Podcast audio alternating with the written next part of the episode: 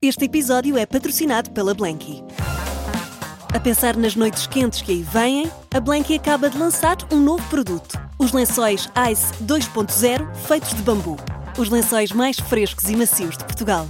Saiba mais em blanky.pt, mas apresse-se, algumas das cores já estão a escutar.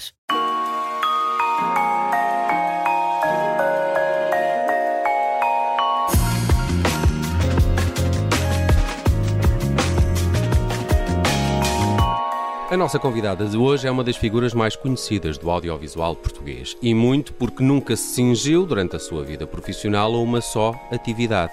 Foi jornalista, foi deputada, apresentadora de televisão, cantora, até fez anúncios. Eu sou o Nelson Ferreira, comigo está o Diogo Teixeira Pereira e hoje vamos conhecer melhor a Manuela Moura Guedes em 40 minutos aqui na Rádio Observador. Bem-vinda, Manuela. Obrigado. Obrigado. Bem-vinda. Manela, ia começar pela, pela minha uh, faceta favorita uh, da Manela, uh, que é a faceta de cantora. Ainda canta, Não Manuela? É verdade, eu adoro aqueles anos 80. Eu canto eh, às escondidas. A sério? No banho? Sim, sim, sim, porque eh, senão fugiam. Não, não é no banho. Na Não casa cantava nada banho, mal. é. Não, mas é que eu, eu tenho vindo ao longo da vida a ficar cada vez com a voz mais grossa. E portanto os agudos são complicados. O leque, Uhum. ou seja, a amplitude de voz eh, mudou. Portanto, eu não canto assim grande Sabe, coisa agora. Eu tenho particular curiosidade para este, por, este, por esta altura do início Mas dos olha, anos eu 80. não gostei muito. Não gostou? Mas, Não. por exemplo, colab- Se você diz, a minha principal atividade sempre foi o jornalismo Uhum. e a paixão que eu sempre tive. Se você diz Não, que, mas eu- é uma- sabe que era um hobby, foi uma coisa que me deram a oportunidade para fazer e que eu aproveitei e que me diverti imenso. Mas ainda assim trabalhou, isso. trabalhou com os melhores, não é? Eh, por Ah, exemplo, sim. lembro-me que o Ricardo Camacho, do Sétima Legião, é Sim, produtor fantástico. do, Não, do- nunca foi da sétima ah, legião. O Ricardo, Sim. ele, tinha, ele não chegou a fazer parte da Sétima não, Legião? Não, não, mas era, era- ele era médico, inclusive. Sim, sim, sim. Mas era um ótimo produtor, fez a música. Com letra de Miguel Esteves, Esteves Cardoso, no caso do Foram Cardos. Exatamente, que era meu amigo, eh, tivesse a sorte. E depois eh, trabalhei com o GNR. Com o GNR. O Vitor Ruas, o Toli. Ah, o Vitor Ruas, o Toli, o Rui Reininho. Rui Reininho também. Aliás, foram eles que produziram o disco, foram eles que fizeram as músicas e eu, muito humildemente, pus a voz. Prestou a Acho voz. que o problema foi mesmo ter sido eu a pôr a voz. Mas Eu, eu acho que não, eu gosto, eu gosto muito. Aliás, só uma curiosidade, eu não sei, eu, eu passei no Spotify, não é? O serviço de streaming, e eh, o Foram Cardos eh, tem eh, mais. Peraí, tem, tem quase 500 mil escutas Ah, é? atualmente. que é Isso significa o quê? Eh, que a Manuela Morguedes deveria receber uns trocos por isto. Eh, não recebe? Ah, eh, não. Do Não, e, Spotify. aqui, e aqui ainda não estão contabilizadas a, quantidade de semanas em que teve nos tops em 1981 e 82. Ganhei um prémio por ser o single mais ouvido ou mais comprado. Uhum. Mais comprado. Mas, mas este, o Foram Carlos Foram Prosas, correu, correu bastante bem, não é? Tendo em conta até o, o número de, de vendas. Depois os seguintes já não correram tão bem, mas se as coisas tivessem continuado a correr bem, o podia, outro- podia nunca ter sido jornalista. O, o outro. Não, não, não, já foi. O outro era aquilo que se chamava um LP, foi uma coisa que vieram a dizer-me, transformou-se num, ah, num, num disco de culto, que é uma coisa que eu acho extraordinária. Talvez pela junção, por ser, eh, por ser do GNR, por ser uma coisa que ficou, como não foi muito comercial, ah, e não se vendeu muito, eh, foi proibido pela Rádio Renascença e todas essas coisas, depois era difícil encontrá-lo. Eh, eu própria não o tinha, tive que andar a pedir para mudarem e, e tornou-se assim um disco que eh, não muita gente eh, o tinha. E, e isso foi, eh, foi uma coisa que as pessoas eh, guardaram e tiveram como uma coisa especial. Mas não foi um disco comercial, nem nada que, que se pareça. O outro, sim.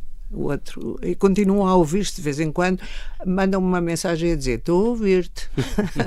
Mas nunca houve esse risco de não ter Mas- sido jornalista. Mas, agora respondendo à sua pergunta, não. A minha mãe sempre me disse que, aliás, porque eu fazia construções na areia em pequena, Ganhou prémios também, não ganhou? ganhei quatro primeiros prémios e dois segundos. Bicicletas, bicicletas Perdeu-se uma escultora. E vieram o Diário Notícias, que era quem promovia, e acho que ainda promove essas coisas, mas na altura aquilo era mesmo uma coisa, havia poucas, poucas atividades em Portugal que tivessem assim projeção. E, e então aconselhou-me, mesmo nas páginas do jornal, para eu ir para Belas Artes. E lembro-me da minha mãe me ter dito que as pessoas com talento fazem vida, com jeito divertem-se. E eu tinha jeito para cantar, uh, talento não propriamente, não é? E, e, portanto sempre tive este, este lema. Deram uma oportunidade de eu, com os meus jeitinhos, aplicá-los e divertir-me. Portanto, seria uma, uma palermice para mim. E, portanto, os seus uh, pais tiveram uma, uma, uma importância uh, na definição daquilo que, que foi depois a sua carreira?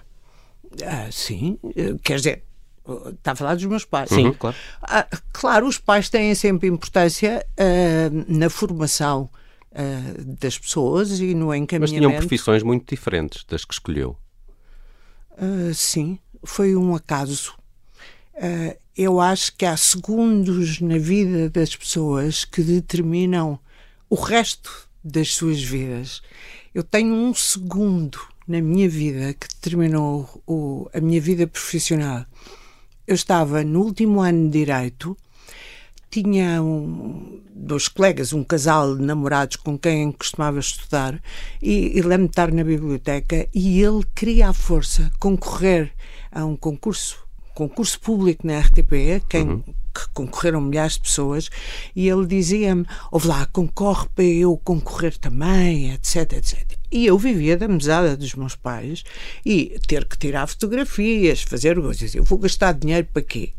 Não, não vale a pena, aquilo deve ser por cunhas, é o país da cunha, não é? E, e, eu disse: não, não, não vou fazer isso, mas por fim ele lá me convenceu. E lá fomos tirar eh, fotografias, fotografias daquelas tiradas. Tipo passe? sim. fomos entregar um à, à, à Alameda das Linhas Torres, aquelas coisas todas. Esqueci-me completamente daquela coisa, até que por um acaso vim mais cedo de férias, uh, os meus pais ficaram e eu vim mais cedo, e tinha uma carta da RTP. Fui tirar uh, para prestar as primeiras provas e estou sentada a ver raparigas giríssimas que podiam estar num concurso de misses e eu pensei, o que é que eu estou aqui a fazer? Tinha lavado o cabelo, não o tinha secado, tinha secado ao vento, era, pronto, era uma universitária, enfim, de, de, de, curso. de curso, não tinha nada a ver com isso. E eu sempre fui um bocado competitiva. e pensei, ah, eu não quero falhar. Eu não vou não vou perder. Portanto, eu à partida uh, não me vão escolher com estas, estas raparigas tão giras, tão não sei o quê, vou-me embora. estou, assim, em instantes de me ir embora, de me levantar e nem sequer prestar provas, quando uh, me chamam. E aí não havia alternativa. E é, são estes instantes que eu acho que terminaram. E o que é que foi fazer vida. para a RTP? Fui ser eh, apresentadora contra a minha vontade. E quase desde o princípio uh, que, que eu queria ser jornalista, que era aquilo. E houve uma coisa que me uh, determinou ainda mais, uh, que foi um jornal que era extraordinário na altura. Eu fui escolhida pelo Fernando Lopes, o realizador, uhum. que nessa altura reinventou o Canal 2 e, e que era fantástico. Jornal das Nove. Não, não, ainda não. Era a Informação 2, com o Mega Ferreira, com o Joaquim Letria, com o, o diretor era o Hernani Santos, que morreu há, agora, há uns dias. Uhum. E, e, era um jornal fantástico. Como aquilo era pequenino, eu trabalhava no mesmo estúdio em que eles faziam o jornal. E eu olhava para aquilo. Eles não me ligavam nenhuma. Eu era a menina da, da, da continuidade, tinha 21 anos, era. Pronto. Uhum. E eu ouvia aquilo e pensava que bom que era se eu pudesse fazer aquilo. E... Mas, por exemplo, é, é o jornalismo que faz com que nunca uh, termine direito? Nunca terminou o curso depois, não é? Faltou-me uma cadeira. Ainda e fiz, espera, fiz a, a escrita, tive, se não me engano, nove ia à oral, Uhum. mas meteu-se a RTP e, e depois nunca cheguei a fazer. ah, Mas queria ser jurista, ou advogada. ou- não, era para ser advogada. E houve uma coisa muito engraçada. Eu já tinha feito duas emissões na RTP. Eu, no meu quinto ano, ah, dei aulas como monitora na faculdade aos alunos do segundo ano de Direito Civil, fui convidada pelo professor.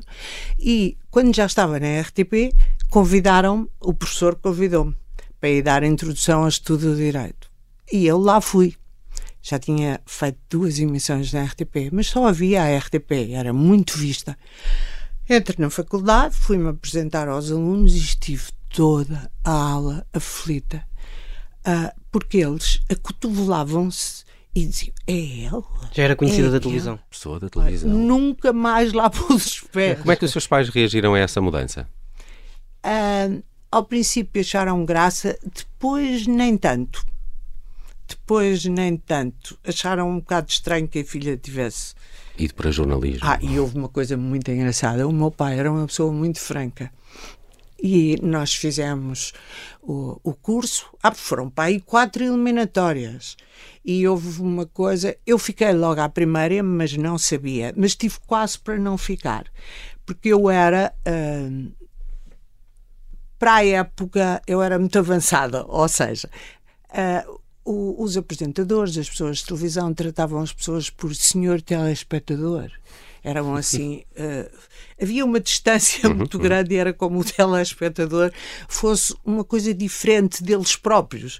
Eles eram ah, apresentadores, os outros eram eh, telespectadores e eram seres diferentes, percebe? Ok. Havia ali eh, qualquer coisa. E, e eu ahm, e eu tratava as coisas um bocado de uma forma mais informal. Tratava, não era por tu, nem era por o ou você, mas era eh, de uma forma mais coloquial e fazia gestos e, e eles tiveram medo que fosse excessivo. É claro que esta era a imagem que eles queriam para a nova RTP. E, e então fiquei logo nessa primeira, mas estive quase para não ficar. Uhum. Porque Eu não fugia desses parâmetros, não é? Mas Exatamente. o seu pai não gostava. Ah, não. E depois nós fomos apresentados, porque aquilo era um acontecimento em Portugal, claro, os novos apresentadores, que eram, éramos 12, 10 raparigas e 2 rapazes, e, e foi a um domingo à noite. E eu não sei o, o que é que me aconteceu, que eu, a responder a uma pergunta, ah, hesitei um bocado. e o meu pai diz-me, depois de ouvir todos, diz-me: se calhar não tens muito jeito para isto. Muito francamente, tenho de te dizer. E eu fiquei. Será que o seu pai achava que, que, que, a, que a Manuela Marguetes tinha mais jeito para ser freira? Também não me parece. Acho Estou-lhe a que perguntar isso porque esteve num, num, num colégio e porque disse, até inclusivamente já, que isso lhe passou pela cabeça. Passou, acho que é a única pessoa que achou, ou pelo menos me disse que achava, e não sei, é, foi a, a Madre Fontes, a quem eu disse, e que me disse: ah, de todas as raparigas, eu quando te vi achei que tu ah, que poderias ter vocação. É quando ela me começou a descrever o que é que eu podia. Tirou-me toda a ideia romântica, que, como é óbvio, naquela idade só, ah, só podia ser uma ideia romântica de andar, de, de hábito, coisa. Ela dizia: não precisas de andar de hábito pimba. Foi logo a primeira coisa que caiu ao chão. Eu, ela falou durante três ou quatro minutos e quando eu saí do gabinete dela, Não eu, vou ser freira. como é que eu agora vou sair desta? É claro que ela teve o bom senso de nunca mais me falar no assunto. Percebeu? Tem dois irmãos. Tenho. São mais velhos ou mais novos? Mais novos. São mais novos? São. Como é que é ser uma, uma, uma irmã Ah, mais não, velha? mas eh, são rapazes. O que é que isso quer dizer? São, são, felizmente, têm muito boa cabeça, um sentido de humor eh, extraordinário, corrosivo. E eh, nós três juntos, as pessoas costumam dizer que arrasamos as coisas, mas eles arrasam muito mais. é possível. Eles são péssimos. São, Eu gostava são... de um jantar lá em casa com eles. não, Deve não, ser são, divertido. São, são mesmo. É, são muito divertidos. Mas está a dizer que são homens são... E, e, são mais novos, portanto isso teve também influência ah, não, quando não eram ligam, miúdos, não é? Não ligam nenhuma. Mas quando eram miúdos tinham mais. A, a autoridade da irmã. Nenhuma. E tinham muito mais liberdade quando eram miúdos? Eu nunca tive chave de casa. Uh, o meu irmão mais novo, que é bastante mais novo uh, do que eu, tem menos 12 anos do que eu, ri-se e diz: Oh, meia, que é como ele me trata. Oh, meia, eu aos 12, aos 12 já ia para o túnel e não sei o quê, E eu disse: oh, Nunca o pai me deixou sequer eu ter chave de casa. Eu nunca fui ao túnel, que era uma, uma discoteca conhecidíssima, iam pessoas de Lisboa. Eu acho que sonhei várias vezes, sonhar, literalmente. Foi ao túnel? Sim. Não é o sonho de agora, que toda a gente sonha acordada. Sim. Que é uma coisa. É um ódio que eu tenho, esta coisa das pessoas sonharem acordadas. Agora toda a gente tem um sonho. Mas é, era sonhar literalmente. Sonhava. Devia uhum. ser um desejo Estava ali recalcado esse Era, desejo. É? exatamente. Por acaso falou uh, dessa questão que eu não sabia de, de, das esculturas de, da areia. Uhum. Uh, também já falamos aqui das, da freira, uh, mas também chegou a ser Miss. Não Miss. Eu fui rainha do Oeste, que é uma coisa muito mais.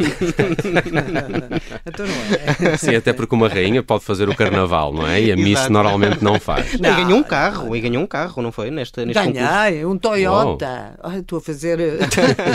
não interessa. E, Usou? Foi o seu não, carro? Não, eu, vendeu? Uh, não, o carro era um Toyota Corolla, que para a minha idade eu achei o carro feio, feio.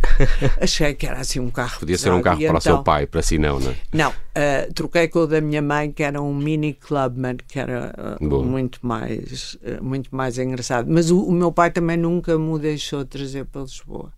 Tirei a carta aos 18 e porque isto foi com 17 anos. Ah, e o engraçado porque eu nasci no Cadaval, por circunstâncias, sei lá. Uh, o meu avô era advogado, a minha mãe ainda vivia em casa dos meus avós, o meu, meu pai estava a estudar ainda em Coimbra, e não sei, durante uns meses estiveram lá e depois mudaram-se, tanto que eu só vivi durante alguns tempos no Cadaval. Mas o que é certo é que nasci lá. E um dia, um dos meus tios, que também era advogado, disse que o presidente da Câmara gostava muito que eu fosse a uma festa no Cadaval, com, que era na altura das vindimas. E eu fui. E a certa altura desse jantar, uh, pedem-me para ir com outras meninas e há uma votação. Eu acho que aquilo já estava combinado. e, e, então as pessoas votaram todas e votaram em mim. E que eu era. Uh, é, não sei o das vindimas daquela coisa. Vocês estão a ver que a, a história do, da, da, do Oeste, sou uma rapariga do Oeste, um, tem muito a ver com agricultura e com vinhas e com essas coisas todas. E então fiquei automaticamente um, eleita e escolhida para ir para a, a final, que era em Rio Maior, que era a rainha do Oeste. Então lá fui eu, uma coisa extraordinária. Não tive enfato bem. Na altura usava-se mini saia e então lá fui eu e ganhei. Que era de todas as zonas do Oeste e ganhei o carro. Isto em vésperas de eu vir para as freiras. Hum. Eu vinha para a faculdade, eu entrei na faculdade com 17 anos e então apareceu no jornal essa coisa e eu andava a esconder porque as freiras não me conheciam de lado nenhum, eu fui para lá e, e, andava a esconder os jornais porque aquilo não era assim a Podia coisa mais indicada. Vamos, vamos voltar ao tempo da faculdade só porque uh, a, a Manuela Marguetes foi, foi colega do Drão Barroso e de Santana Sim. Lopes. Como é que eles eram nessa altura? Eram amigos? Uh, a Manuela deles, claro. Não. No princípio, não. Ah, eu não era assim eu tive como amiga a Bebé Beleza. Estávamos sempre as duas. A irmã. Irmã da Leonora de, de sim, Beleza, que hoje, sim. se não me engano, está no Supremo, no Supremo Tribunal. Um, eu fui amiga de muita gente hoje conhecida. Aliás, veio. Já faziam rally, rally tascas naquela altura. É a minha curiosidade. Se agora as faculdades não. fazem o rally das tascas, não é? Esse tipo de atividade académica. não faziam, não, não, mas eram boémios ou não? não Isso não... não. Não. Mas o Durão Barroso, eu lembro-me de dizer, hoje em dia a ideia que tem do Durão Barroso não é a ideia que eu tenho.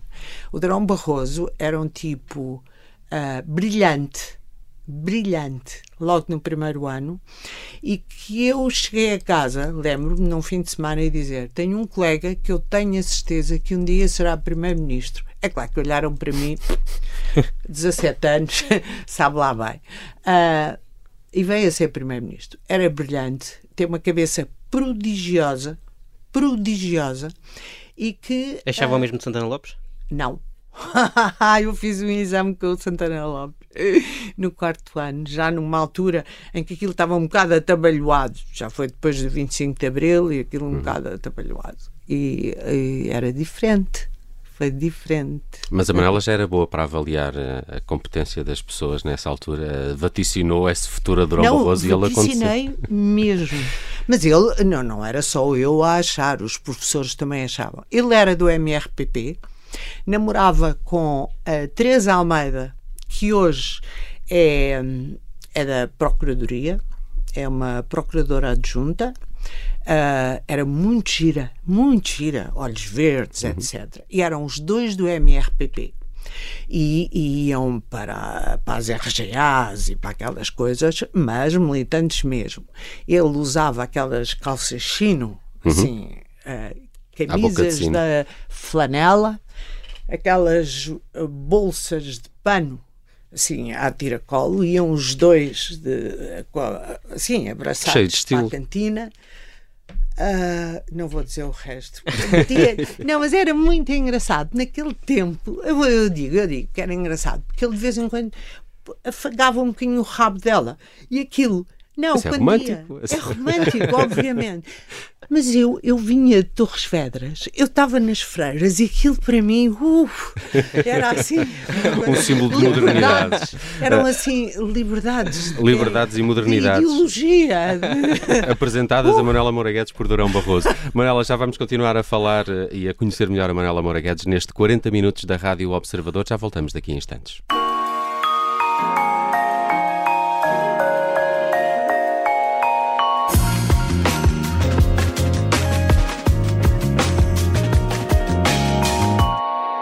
Estamos eh, de regresso para um, ehm, a conversa semanal que temos eh, nas manhãs 360 de fim de semana, hoje com uh, Manuela Moura Guedes. Já falámos um bocadinho do percurso na, na RTP, mu falámos muito ao de leve, porque foram uh, também alguns anos por lá. Foi lá que conheceu o José Eduardo Muniz?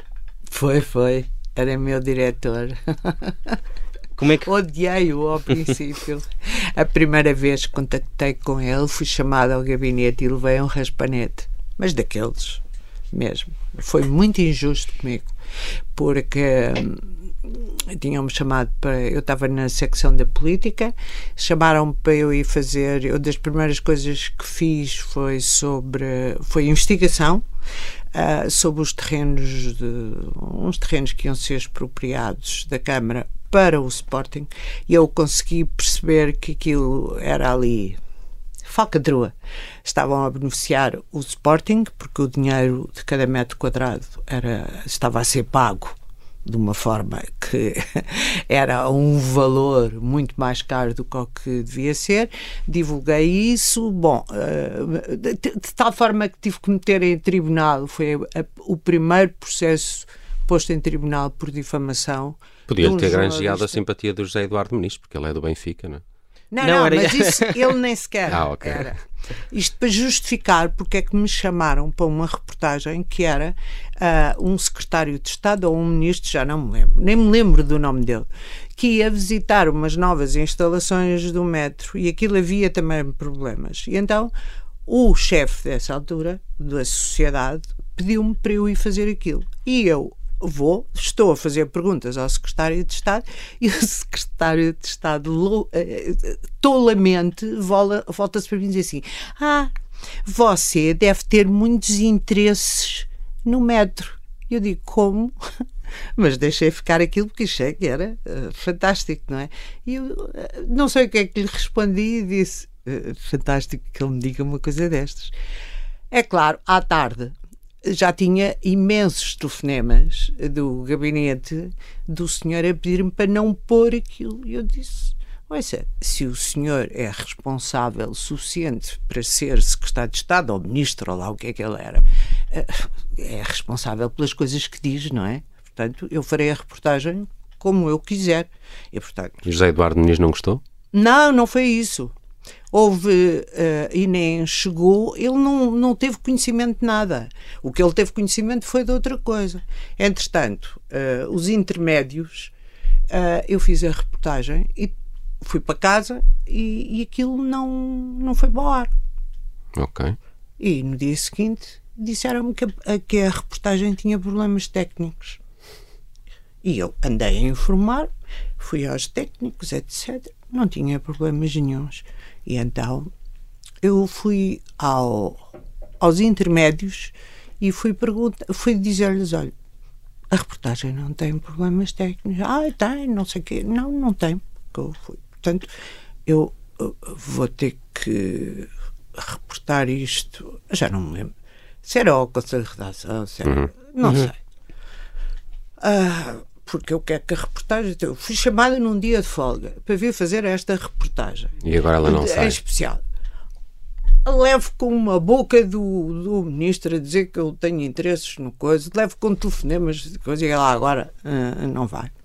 A reportagem foi para o ar, mas logo a seguir tinha uh, o diretor a dizer-me que a reportagem uh, não sabia o que é que se tinha passado, mas que não gostava de ameaças que, e que aquilo que eu, se quisesse para falar uh, diretamente, para explicar as coisas, sei lá, houve um, e eu penso, ah, e estava um, a pessoa que me tinha mandado fazer a reportagem. Uhum.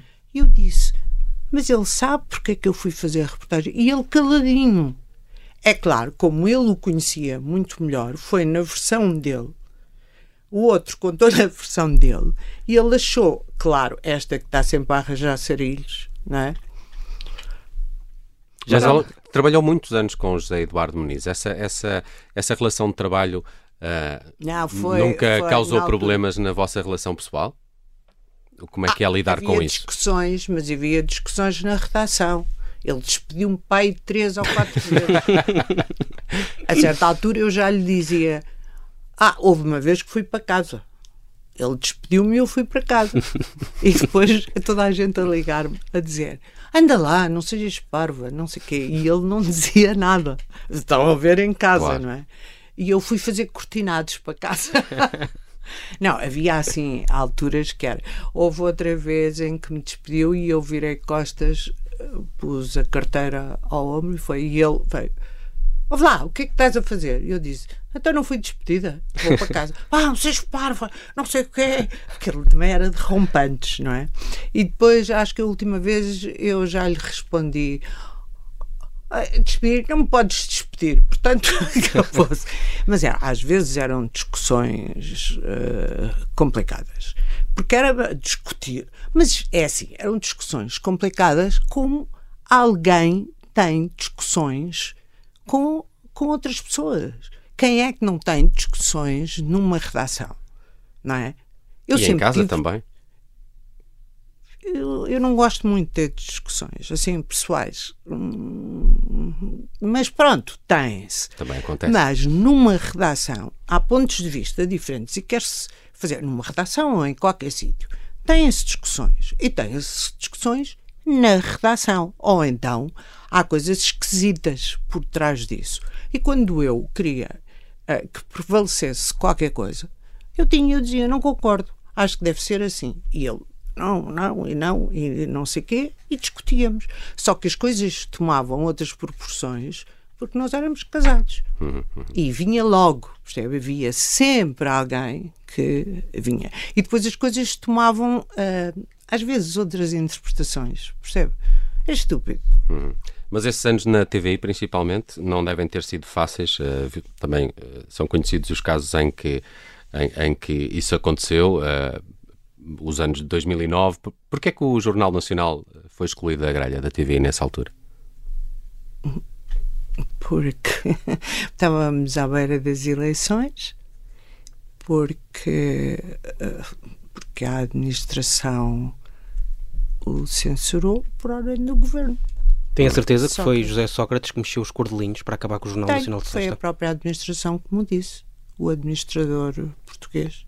Eu, ao fim de uma semana de ver que a promoção que tinham feito para o jornal, eu despedi-me em julho, dizendo em setembro volto. No dia anterior, eu tínhamos gravado uma promoção a lembrar as pessoas de que o jornal ia voltar e a promoção nunca mais ia para o ar. E eu perguntei ao diretor, que era o João Maia Abreu, ó oh, João, então a promoção. Depois perguntei ao Luís Cunha Velho, que era quem geria essas coisas. Ó oh, Luís, então eu ligava-lhe, ah, uh, sim, vamos pôr. Ninguém me respondia. Mas eles nessa altura já sabiam que o jornal não ia voltar? A deviam saber, mas ninguém me dizia nada. Estavam claramente a enrolar também, não? Estavam, estavam a enrolar, tinham medo das consequências, não é? E por fim, no 2 eu não me lembro se foi no dia anterior, mas eu tenho a impressão que foi no dia anterior, que uh, eu disse: Isto não pode ser. O jornal não pode ir para o ar sem uma promoção e eu quero saber o que é que se passa, porque a promoção está feita, as promoções disseram-me que ela está prontíssima há que tempos, e então o Luís Cunha Velho e o João Maia Abreu disseram: Ah, vem cá dentro, não sei o quê, que eu trabalhava, eu tinha um gabinete, mas trabalhava ali na redação. Mas esteve a preparar o primeiro jornal do regresso. Estava tudo pronto, tudo pronto. E, e eles, e então fui e estava lá o administrador e então é que me disseram, ah, que a administração quer acabar com o jornal. E eu disse, a administração, os espanhóis. Uhum. Da Prisa. Da Prisa. E depois disseram-me que ah, eles iam uh, iam a caminho de Nova York, Estados Unidos, lembro perfeitamente, e eu disse, mas não há nada que. Não, que isto tem sido. Uh, eles desde há muito tempo, e depois tiveram-me a contar o que é que se passava. Que tinha sido uma coisa. Uh, quem era a pessoa que estava a lidar com o assunto.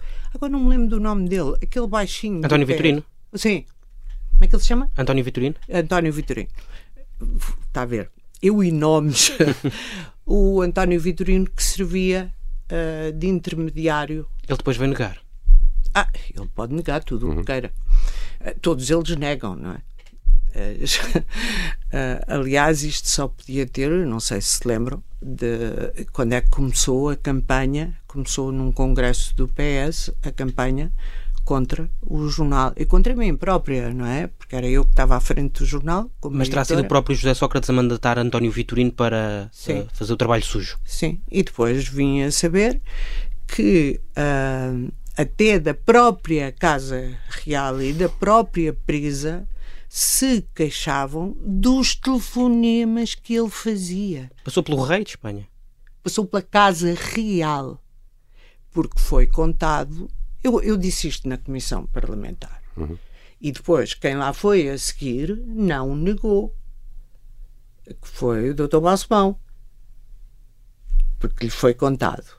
E eu disse, uh, e, e, e, os deputados perguntaram, e ele disse: não nego, nem confirmo, não podia uh, negar. Balsemão tem uma boa relação com a Casa Real? Não. Uh, era com uma pessoa da presa. Muito bem. Eu ainda queria voltar aqui ao, ao, capítulo da televisão, mas já que meteu aí também a, a, a política, também a chegou a, a, fazer. Como é, como é que foram esses anos? E, e, e, sei que uh, repete várias vezes que foi sempre eleita como uh, independente, apesar de Sim, ser nas porque, listras do CDS. Foram-me convidar. Quem é que a convidou? O Manuel Monteiro e o Paulo Portas. E hum, foram lá à casa e, e eu fiquei a olhar para eles. Achou-te estapafúrdia a ideia de início? Por isto, porque eu disse, eu num grupo parlamentar, já disseram que se eu quisesse era independente, porque não estava afiliado, nunca estive filiado em coisa nenhuma. E disse, Nem em juventudes? Esteve não. próximo da juventude centrista? Nunca fez parte? mais próxima da UEC do que da juventude, da juventude centrista. Eu estive lá, sim, de facto, eu fui para lá trabalhar, mas foi por causa um namorado. foi por razões de coração. foi, mas... Mas não vai dizer que era indiferente ser o PP, na altura, o Partido Popular, ou ser o PCP a fazer-lhe esse convite. Isso faz de si uma conservadora em termos é assim, de identidade atenção, política? É preciso ver as coisas. Um, eu venho de uma família conservadora, Torres Vedras. Católica, já sabemos. Católica, em que a minha avó, por exemplo, quando nós chegávamos ao pé de, de, deles, as crianças, quando chegavam ao pé e eles estavam a, fal a falar de qualquer coisa, ela dizia Prenegarde. Eu, durante muito tempo, pensei que o Prenegarde, uh, tomem atenção, cuidado, okay, okay. não é? Eh, que o Prenegard era uma pessoa. Só depois, quando comecei a estudar francês, eh, que ela até uh, me ajudou, a minha avó, achei que era uma pessoa, porque aquilo era automático, que era para nós não percebermos. Portanto, política era uma coisa que nós era uhum, uhum. não não fazia parte, percebem? Portanto, eu então, era. Porquê é que aceitou esse desafio? Não, uh, aceitei por isto para já, porque me foi oferecida uma condição sem a qual eu não podia ir.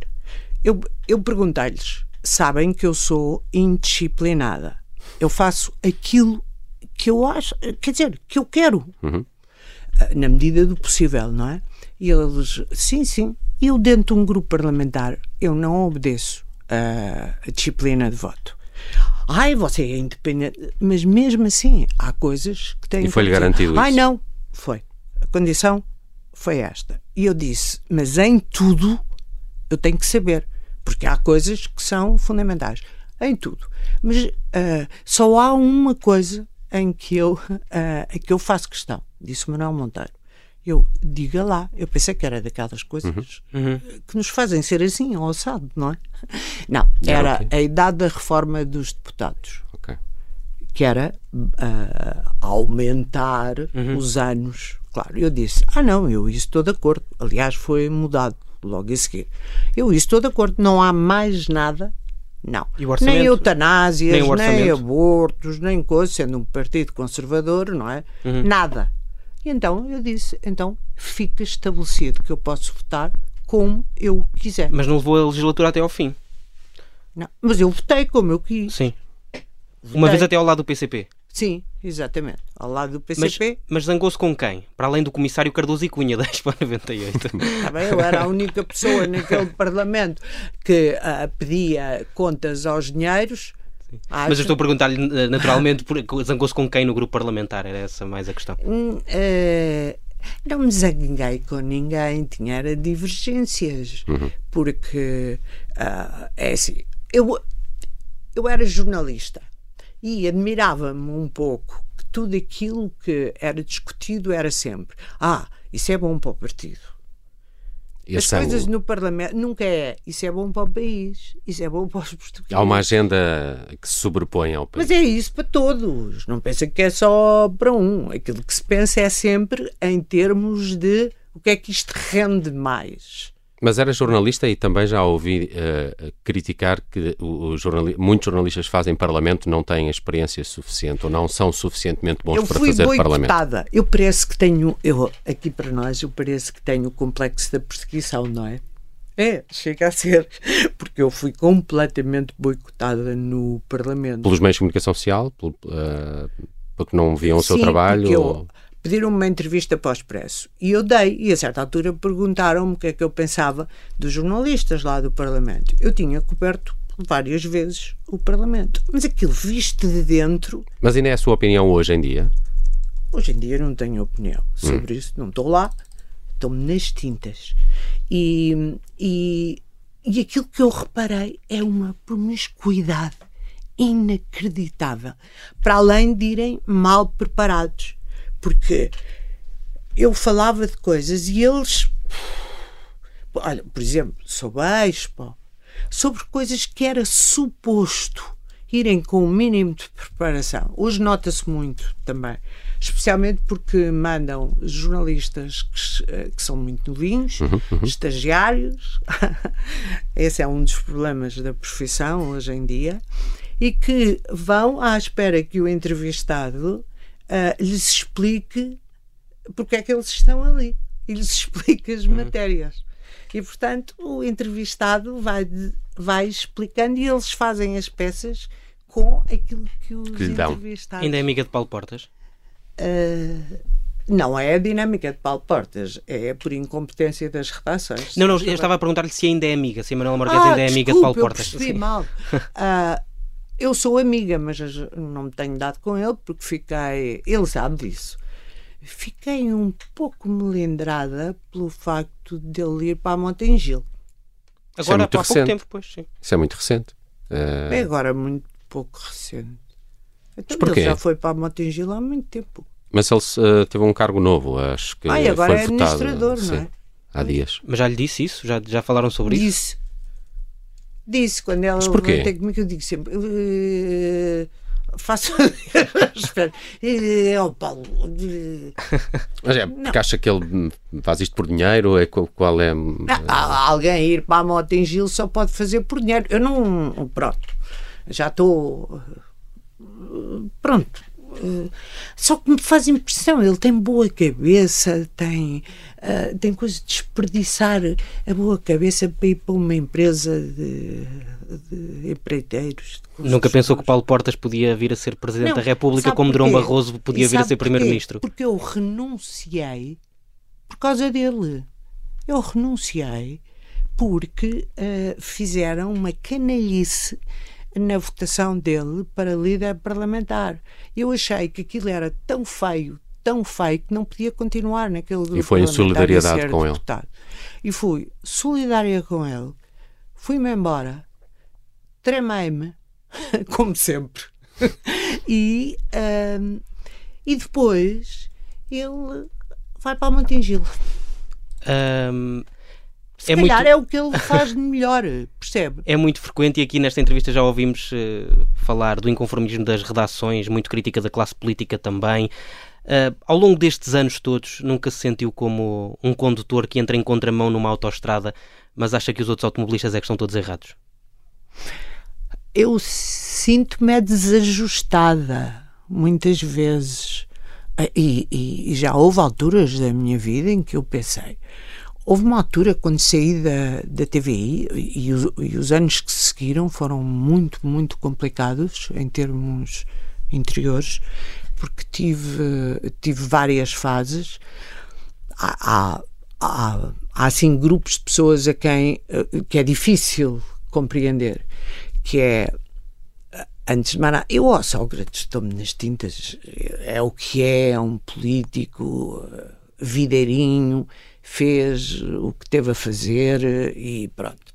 Estou-me nas tintas, desde que não volte a, a, ter os destinos do país com ele, estou-me nas tintas. Passou. Não... Uhum. Agora, aos jornalistas uh, é difícil esquecer e é difícil passar por cima. Isso faz, isso faz com que nunca vá voltar a essa profissão? Tenho dificuldade. Tenho dificuldade. O Jornal Nacional vai voltar. Uh, não vai voltar a Manuela Morretes. Não, não. Mas eh, tenho dificuldade porque os jornalistas, em vez de procurarem, eh, podiam me odiar. Não tem a ver com isso. Mas não podiam saltar por cima daquilo que é essencial no jornalismo, que é não deixar que uma administração e o poder censurassem um jornal. Não se porem ao lado uh, de um governo não se porem ao lado de um primeiro-ministro, porque havia jornais e havia jornalistas que diziam ela pôs-se a jeito, coitadinho do que tinha sido maltratado por mim. Uh, percebem o que eu digo? Como se eu tivesse poder de fazer o que quer que fosse ao primeiro-ministro. Ele tinha o poder de me pôr processos direito de resposta. Podia fazer o que quisesse legalmente. A, a ERC tentou tudo, porque A ERG é um órgão político, não é? Portanto, e tentaram tudo. Eu, eu fui lá, uh, tudo. E, no entanto, uh, ele tinha tudo nas mãos para fazer legalmente o que quisesse. No entanto, nós tínhamos os documentos e tínhamos os originais. Porque eu nunca me atrevi a pôr uma peça no ar sem que os documentos fossem os originais e nós tirássemos fotocópias, porque podíamos ser enganados, não é? Uhum. Esta conversa iria para muito mais horas. É, é, a Manuela Moura Guedes é de facto uma figura ímpar no, no, no audiovisual e, e, e, continua a nutrir pela Manuela uma, uma certa imagem de alguém que me acompanhou na minha infância, por esses tempos da RTP. Velhota, não, é? não, é tudo o contrário. Minha, Aliás, é como a minha neta que olha para quando... uma fotografia e diz: Oh, vó, tu ali. Não consigo, ninguém consegue. Ela trata por tu. Eu há uns anos quereria que ela tratasse por você, que achava que tinha que ser. Agora, Hoje não. nas tintas. ela, tu ali eras um bocadinho mais nova. É? Simpática, Simpática, muito cuidadosa. E eu, uh, era, achas que faz Mas um essa tradição, diferença? por exemplo, em Espanha e em Itália, uh, o, é, o, pivô é, é, muito mais velho do que a maioria dos pivôs em Portugal. Está bem, mas não é isso. E eu, hoje em dia. televisão tomo nas tintas. Felizmente, desde o princípio, não sofro daquele síndrome da falta de televisão. Televisão foi um trabalho não faz parte da minha identidade. Não e rádio fazia? De... Também houve uma altura que era muito engraçado. Eu fiz rádio durante ficou, muito tempo. Ficou a faltar esse capítulo é. na nossa conversa de 40 minutos ao fim de semana aqui na Rádio Observador. Um prazer conhecer melhor a Manuela Moura Guedes. Obrigado por ter um vindo ao 40 também. minutos. Obrigado. Obrigada. E bom fim de semana.